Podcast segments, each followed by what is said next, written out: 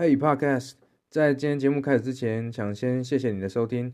呃，最近在各个平台都帮大家上了很多的内容，包含抖音、IG、Facebook、YouTube。如果你喜欢我的内容，觉得对你有帮助的话，欢迎搜寻 Ethan 刘成浩。当我要去主动报一个价钱的时候，我是怎么计算这个报价的？才不会说，哎，我算出去可以拿到，问题是做一做结果赔钱。那就回到说，我们用损益表的概念来思考做案子的成本嘛。第一个是变动成本，如果说我今天是做衣服的话，那设计这个衣服最后的材料费会大约是多少钱？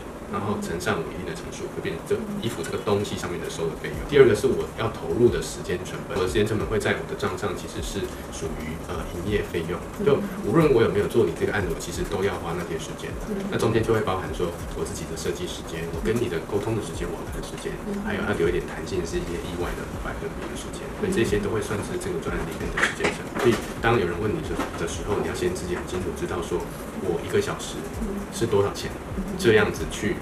算价钱，就不要用说哦，我做这个案子可能要几天或几个月，可是你没有考虑到的是那些你中间等待它的闲置时间，你要怎么安排？因为你就变成我说你这个案子，可是我的同时没办法做其他的案子嘛。谢谢你今天的收听，我相信很多人现在才刚开始听 Podcast，或许你跟我一样是一边听一边工作或做其他的事情。